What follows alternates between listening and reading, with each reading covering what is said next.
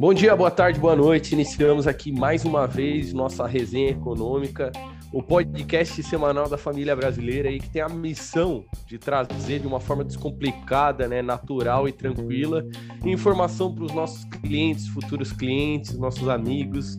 É, é, e hoje tenho aqui comigo o Álvaro, né, o mais novo sócio integrante da Ciclo Investimentos aí, e eu tenho que falar que a tecnologia japonesa aí tem um diferencial porque o menino tá voando. e aí, Álvaro, como estão as coisas? Fala, Renato, beleza? Então aí compondo o time da sigla, né? Aplicar a famosa milenar arte oriental dos investimentos aí, né? Que é um negócio é antigo, né? Mas é um negócio que voa aí, né? E eu vim aqui para revolucionar esse mercado. Boa, boa, isso aí, isso aí. E tá fazendo muito bem aí. Eu faço questão de registrar o elogio, porque realmente a gente tá gostando muito da tua presença aqui. Vamos, vamos pra cima.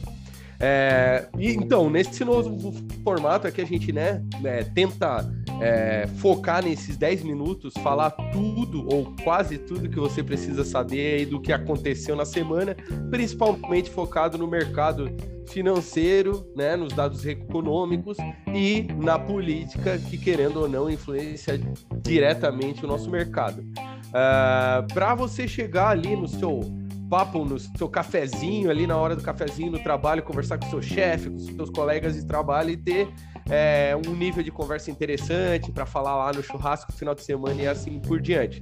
Então vamos aos números do mercado aí. O Álvaro vai trazer algumas, alguma, alguns indicadores e a gente vai discutir um pouquinho. Manda bala aí, Álvaro. Fechou. Bora falar um pouquinho da semana então, né?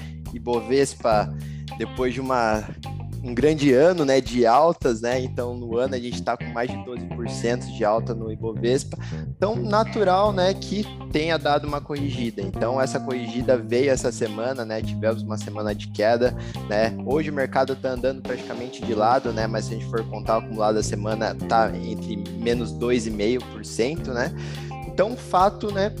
Por conta dessa correção mesmo de mercado e também alguns acontecimentos que ocorreram essa semana. Essa semana saiu a ata do FONC, né, onde os Estados Unidos vai vir, né, e deixou muito claro que vai ter uma política de contração na economia por conta é, do, da inflação. Então, os juros vão vir pesados. Isso daí o mercado sentiu, né, as, as bolsas, né, uh, da semana do mundo, né, caíram durante a semana, justamente né, por esse posicionamento que o Fed na, nessa primeira alta de juros foi 0,25, né, ainda é um pouco conservador, mas viu que a inflação está pegando pesado, realmente os juros vai vir forte. Né?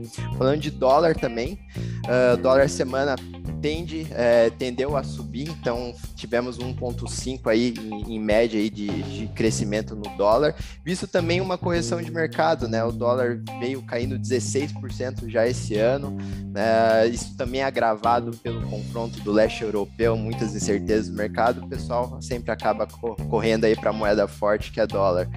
Uh, hoje também saiu a divulgação do IPCA, né? Uh, IPCA veio bastante forte, veio 1,62, é o maior IPCA do mês de março dos últimos 28 anos, né? Então, resumindo um pouco o mercado, pessoal, inimigo número um do mundo, inflação, né? Então, inflação está vindo muito pesado no Brasil e mundialmente. Então, isso daí faz com que os bancos centrais tendem a aumentar os juros mesmo realmente para conter esse vilão número um. Porém, né, é o que a gente costuma falar, né, Renato? Em todo momento aí de incertezas, né, um cenário aí crítico, tem momentos de oportunidades e por isso que a gente está aqui para realmente a gente ajudar nossos investidores aí a buscar essa oportunidade e ganhar dinheiro, que é isso que importa. Perfeito, perfeito. Muitas oportunidades aí no cenário em ativos destacando a inflação, né, que deve continuar persistente, muito bem lembrado pelo conflito no leste europeu, que a gente vem repetindo aqui é uma região produtora de commodities, commodities sobe preço, isso vai bater no IPCA. Apesar de que a gente tem aí a saída da bandeira vermelha na nossa conta de luz, né? Existe uma previsão de uma baixa na conta de luz de 20% para os próximos períodos, então vai dar uma suavizada na inflação, mas realmente é, a inflação do mês de março indo 1,6, onde era esperado 1,3, foi um choque no mercado, né? E, e, a gente tem que ficar de olho nesse indicador aí. Todos contra a então, inflação. Então, pode falar, desculpa. É todos contra a inflação, usar as armas que a gente tem, reduzir luz, né? Então o governo realmente está buscando oportunidades aí para realmente a gente conter, porque a inflação é um inimigo muito pesado aí. E, e, já entrando aí na seara política, existe uma grande discussão aí sobre a PEC dos combustíveis para tentar conter essa inflação no governo, que ainda não se chegou num consenso, né? É, ano eleitoral é complicado tomar uma posição e o governo vai cuidar muito com isso daí. Mas evoluindo aqui, é, vamos à política, ficamos de olho aí é, no, na corrida eleitoral que vem apertando o cerco, né, acirrando o tom da disputa. E hoje o PSD indica Geraldo Alckmin para vice do Lula. Então a gente viu ali o Alckmin e o Lula que foram é, é, grandes, tiveram grandes embates políticos em toda a carreira, hoje se juntam para tentar desbancar a atual situação que é o governo Bolsonaro. É, a terceira via ela se tornou um pouco inviável e, e, se enfraqueceu nesse momento, porém existem várias conversas aí para tentar juntar e fazer uma uma corrida única para tentar também desbancar o governo. O principal nome aí vem de Simone Tebet, mas ainda nada decidido, o que deve ser é, decidido nas próximas semanas, nos próximos dias aí. Falando um pouquinho do governo, Paulo Guedes reiterou o desejo de cortar ainda mais impostos. Ele voltou a citar o IPI, a diminuição do IPI, em vez de ser 25%, ser 33% comentou também sobre a necessidade da privatização da Eletrobras, algo que já está correndo há bastante tempo, mas a gente tem um período meio curto aí. E ele falou que uh, a privatização da Eletrobras é um ponto de segurança energética ao país, ou seja, é, é, de, de, evidenciando e deixando claro que é muito importante vir essa privatização para a gente não ter problema de desabastecimento, crise energética ali na frente, como a gente já viu no nosso país várias outras vezes, né? E um outro ponto sobre é, a tabela do imposto de renda, aquele reajuste que já é discutido há bastante tempo. Uh, existe a possibilidade disso daí voltar à pauta, porque como a, a arrecadação foi muito boa do Brasil, Paulo Guedes está levantando a bandeira aí de o que tivemos de recuperação, é, de, de recorde na arrecadação, a gente pode baixar um pouquinho os impostos aí para melhorar a vida do dia a dia do brasileiro. Muito em cima do, do ano eleitoral, quem não gosta de pagar menos imposto, né? É, já falando aí de cenário internacional, o, o, o Álvaro passou rapidamente, né? Em meio à intensificação, é, a gente não vê mais aquela energia toda dos noticiários, mas a guerra continua e ela tem se intensificado, tá? Então, é, a OTAN se prepara para enviar mais armas ao país, no caso a Ucrânia, né? E aliados anunciam novas sanções. Dentro dessas sanções, uma sanção sobre os carvões, ó, o carvão da Rússia, né? Que foi a primeira sanção forte em cima da indústria energética da Rússia. É, a União Europeia aprovou esse pacote, né? Que inclui a proibição de importação é, de carvão da área da, da Rússia ali no caso, né? É, foi a ascensão, como eu falei, a mais dura adotada no setor de energia russa. É, e para finalizar aí a nossa discussão, para abrir aquele bate-papo, faltam apenas 180 dias para as eleições presidenciais. Então a gente está aí há seis meses exatamente das eleições presidenciais e a gente vai ver muita água passando por baixo dessa ponte. Né? A, a, as pesquisas apontam ali aquela famosa polarização entre Lula e Bolsonaro, deve ser o que é, é, vai se mostrar a realidade da disputa eleitoral, mas tem terceira via aí, tem João Dória aí alterando, contratando marqueteiro para alterar a imagem dele junto ao brasileiro, principalmente ao brasileiro das classes mais, né, mais menos privilegiadas, digamos assim. É, e a corrida eleitoral está aberta ao nosso ver, né, Álvaro? Daí, né? É, momentos de incertezas, né? Uh, guerra estourando, um ano eleitoral aí, então é momento realmente de pezinho no chão, tentar não se aventurar muito. É o que a gente costuma falar para os nossos clientes, né, Renato? buscar sempre equity, né? Sempre buscar coisas de valor. Não é um ano da gente se aventurar. Hoje, Brasil está sendo a bola da vez, né? O maior juros real uh, do mundo. Então, isso está atraindo bastante investimento aqui para dentro do país. Então, por isso que a gente está vendo essa alta na bolsa, né? Essa queda no dólar.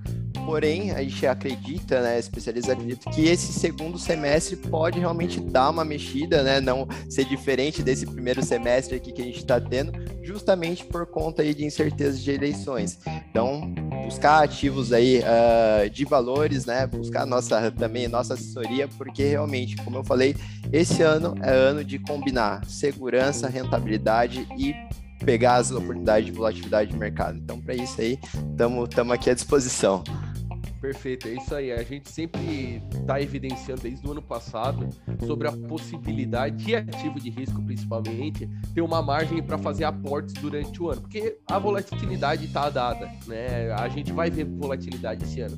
Então tem que cuidar muito com esse primeiro trimestre, que foi muito bom, é, a gente não criar expectativas e se expor muito a risco, porque, como o Álvaro bem falou, quanto mais próximo da eleição, mais volatilidade a gente vai ter. Então, um ano aí de pé no chão, né, olhar para ativos ligados à inflação e, claro, qualquer dúvida, qualquer é, possibilidade, toda a equipe da sigla aí está é, à disposição para ajudar, tá? Hoje eu venho aqui trazer como curiosidade é, um contexto histórico que tem muito a ver com essa rixa que está se intensificando entre o Oriente e o Ocidente, que foi o fim da. A, a, o fim da. Ai, me fugiu agora. É, a queda do, do, do, Império Bizantino que iniciou a Era Moderna e o fim da medieval, né, da era medieval ali, é, que foi em 1453, né? A gente conversou um pouquinho é, disso essa semana. O Império Bizantino durou de 330 a 1453 depois de Cristo, né? Então, é, após a queda do Império Romano ali no Ocidente, foi criada uma segunda Roma, que foi Constantinopla, né?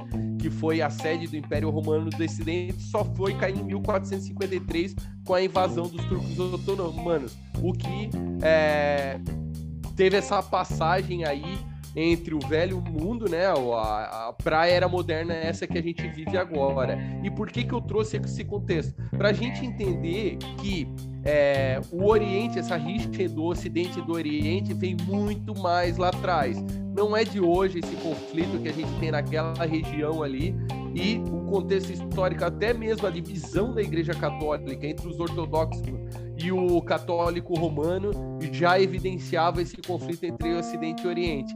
Então, antes aí de né, sair dando opinião, quem tá certo, quem tá errado, é sempre importante voltar lá no contexto histórico e dar uma olhada mais a fundo nisso daí, né? Principalmente antes de tomar um lado, né, Álvaro? Hoje em dia tem muita gente dando opinião sem nem ter contexto. É verdade. Tem um livro, né? A capa é, de um livro, até esqueci o, o nome do autor, mas a, quando eu vi o livro, a capa me atraiu muito, assim.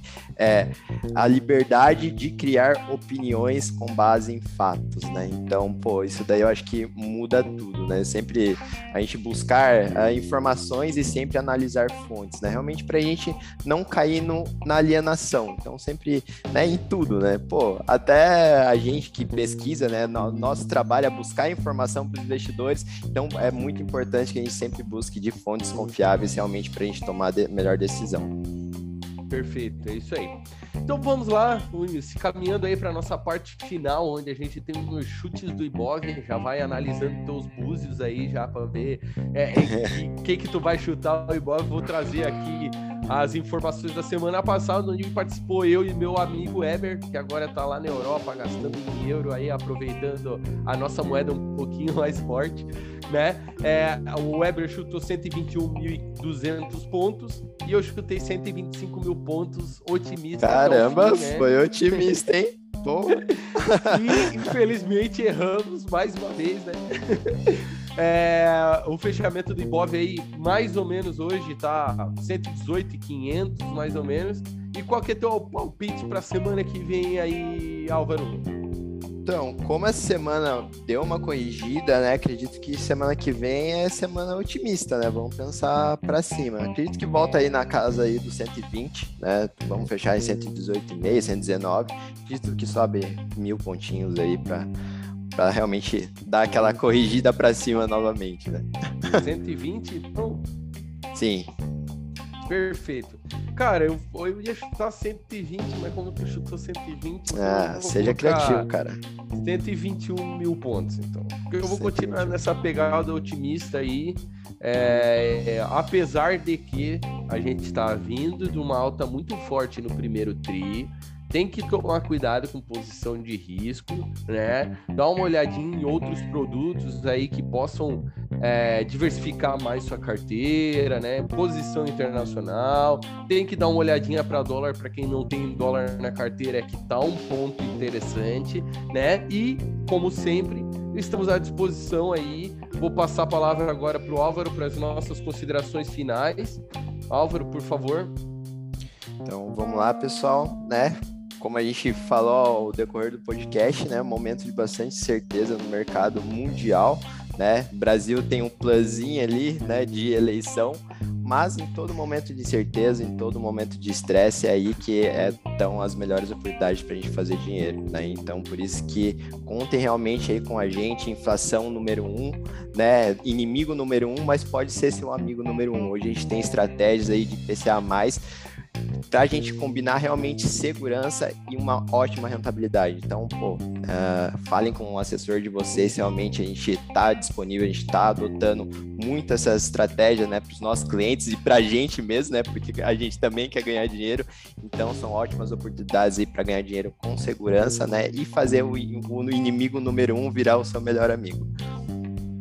Boa, boa. Uma boa é perseguir a inflação para a gente chegar no famoso juro real, né, cara?